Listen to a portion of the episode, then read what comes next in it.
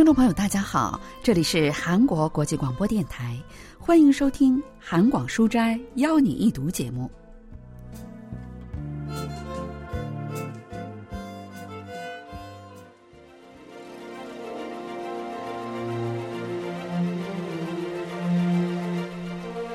印第安人说：“朋友就是将我的悲伤背负在肩上前行的人。”那么，对您来说，朋友又是什么样的存在呢？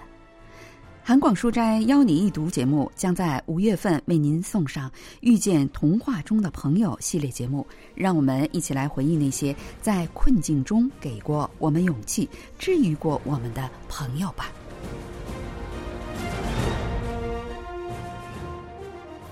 今天我们一起来读第一个故事，作家卢良根的《飞人》。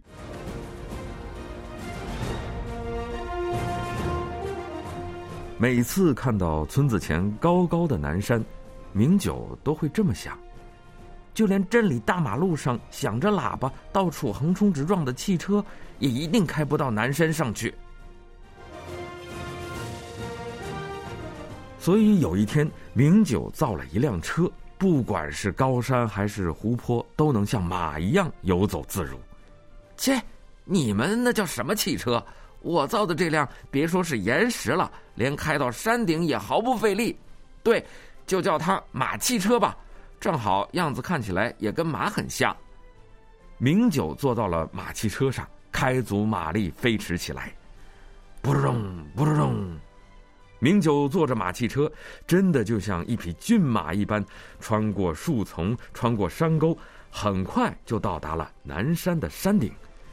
这就对了。有了这辆马汽车，只要我愿意，别说金刚山，就连白头山山顶也是说上就上。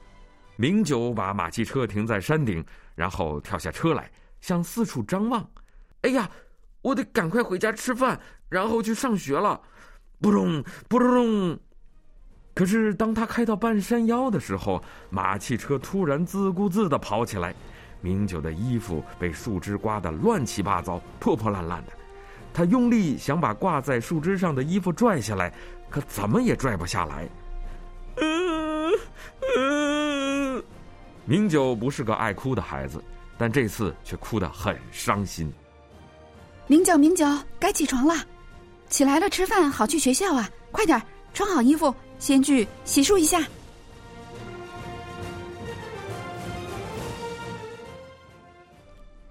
母亲听到明九的哭声，赶快跑来抱住他。这时，明九才明白，原来自己是做了一个梦。那些讨厌的树，为什么偏偏在那里，让我把马汽车都丢了？虽然是个梦，但明九对于丢了马汽车这件事儿，还是感到非常委屈。等着瞧，我一定会造出比马汽车还要好的东西。明九憋着一肚子气，呼哧呼哧的开始洗脸。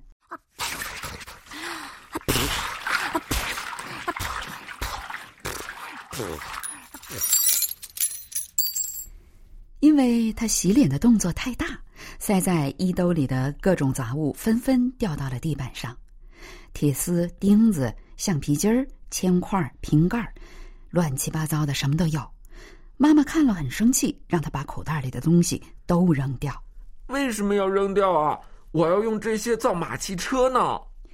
明九的梦想是做一名铁匠，因为他非常喜欢做东西。明九一吃完饭就拎着便当向金顺家跑去。金顺，走吧。金顺的母亲告诉明九，金顺还没吃完饭呢。那我等着，等你吃完一起走。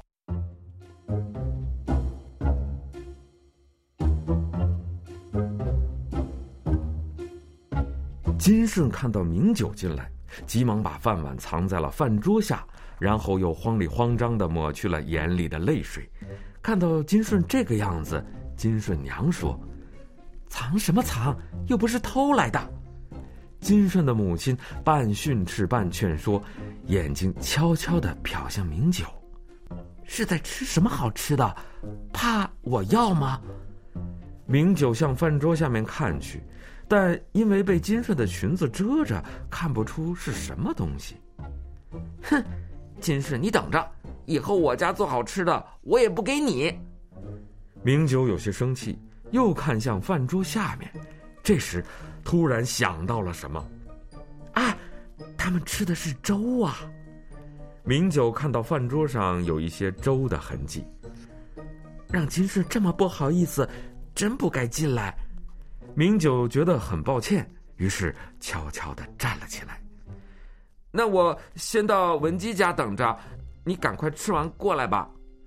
这时，金顺的母亲说：“这孩子因为不想吃粥才这样，你赶快吃完跟明九一起走吧。晚上等你爹打零工回来，娘做米饭给你吃。”嗯。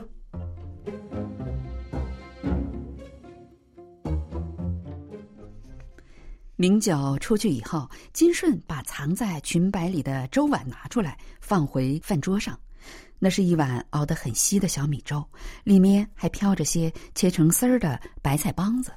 应该把便当给了金顺来着，不，便当只能吃一顿，还是不要做什么马汽车了。我要做出比我们吃的大米更好吃的大米。《飞人》这部小说是卢良根发表于一九三六年的一部作品。文学评论家全少英介绍说：“卢良根작가는많이알려진바가없어서소개를좀하고싶은데요1930年代作家卢良根从二十世纪二十年代开始写诗，在三十年代中期通过新春文艺作为童话作家出道。他本人深受现实主义文学的影响，就像这部小说中一样，非常关注贫困阶层。” 对他们所处的环境、孩子们的内心世界进行了生动的描写，收录了这部作品的小说集出版于一九三八年。当时正在从事独立运动的李克卢先生为这本书写了序言：“人们为未来而努力，就是为了孩子们努力。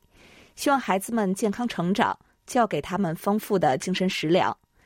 实际上，就是称赞这部作品集会成为孩子们的精神食粮。”在这部作品中描述的内在环境中，仍然能够做到体恤他人、愿意为他人分担痛苦的真挚的心灵，不仅在日帝统治时期，直到现在，也引起了孩子们乃至大人们的深深共鸣。지금도어린이뿐만아니라어른에게큰울림을주기때문일것입니 다. 明久和文姬金顺总是一起去上学。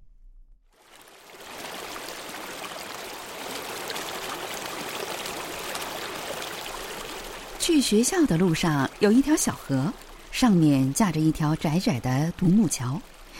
金顺很怕那桥，所以明九就跟文姬轮流背着他过桥。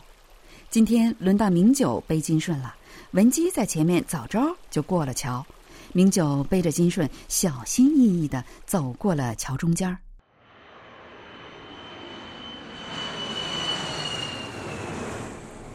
看到天空中自己喜欢的飞机飞过，明九兴奋起来，一时间有些忘乎所以，松开了背着金顺的手，结果因为失去了平衡，明九和金顺都掉进了小河里。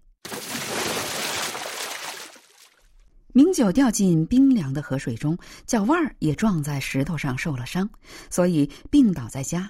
万幸的是，金顺掉在明九的身上，没有受到什么大伤。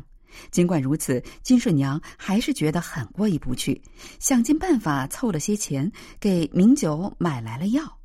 金顺和文姬也是每天都来看他，一脸担忧的坐在他的床前，安慰着生了病的朋友。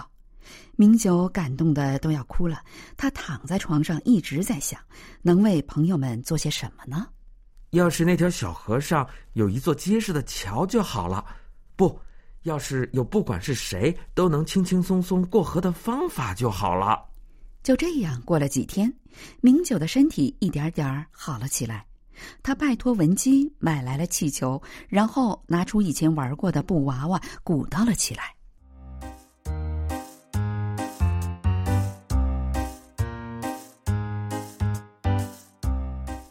那天晚上，明九叫醒了母亲。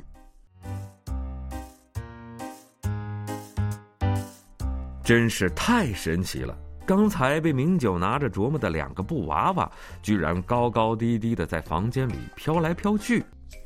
啊，真是稀罕事儿啊！原来明九把气球吹得鼓鼓的，然后系在了布娃娃的肩膀下面。这算什么？要是人也能飞，我们就用不着过那个独木桥，可以飞着去上学了。就算是梅雨季也不怕。人怎么可能飞呢？好好想想的话，我们也一定能做到的。飞机什么的根本用不着，不管哪里都可以飞着去。马汽车也不过是小意思，算不上什么。好吧，好吧，但愿很快你能飞，我也能飞。不过刚才你说的那马汽车又是啥呀？就是像马一样可以上山，还可以在野地或者没有路的地方奔跑的汽车啊！现在已经有这样的汽车了吗？不是，是我打算造的。哎，看来你要做的东西还真不少呢。好啊，你真了不起呀！那你好好学习，然后想做什么就做什么。不过儿子，这个时候你还是要睡觉吧。鸟因为有翅膀，所以想飞的时候就可以展开翅膀飞。人们如果也有翅膀，就可以自由的飞翔。到时候首尔也是一眨眼就到了，去外国用不了一天的吧？那天晚上，明九因为这个想法兴奋的睡不着觉，一个人笑着笑着，不知不觉天亮了。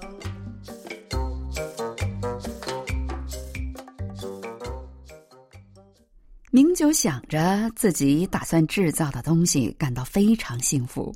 第二天，明九久违的和文姬、金顺一起去了学校。他把气球和布娃娃放在口袋里，但没有跟朋友们说任何有关飞人的事情。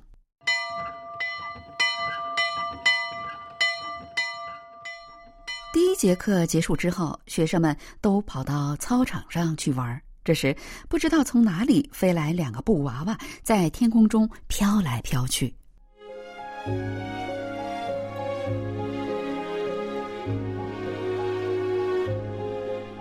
快看，飞翔的人！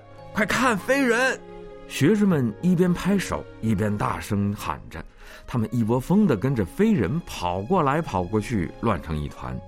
学生们互相询问着这是从哪儿飞来的，都好奇的要命。这时，不知是谁喊了一声：“是铁匠放的！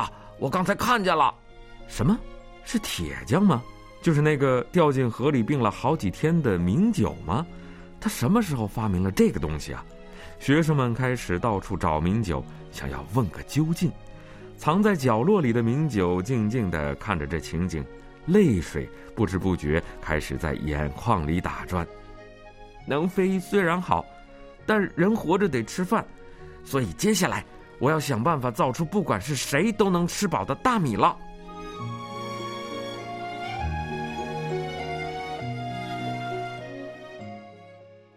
중에서아이들은다어렵게살고있지만자기보다힘든처지에놓여있는친구를小说中的孩子们生活都很贫苦，但总是会先想到比自己处境更不好的朋友，尤其是明九，虽然年纪还小。但有一颗非常善良的心，他的理想是长大了做一名铁匠，梦想着能够改变人们贫苦的生活。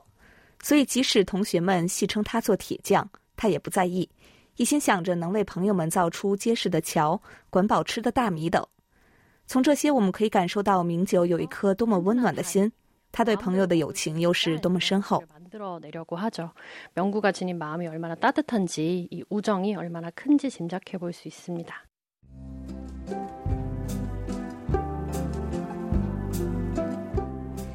听众朋友，今天的韩广书斋邀你一读节目当中，为您介绍的是五月系列节目《遇见童话中的朋友》中的第一个故事——卢良根的科幻小说《飞人》。同时，韩国国际广播电台一个小时的中国语节目就全部播送完了。主持人立新跟小南，感谢您的收听，我们下期再会。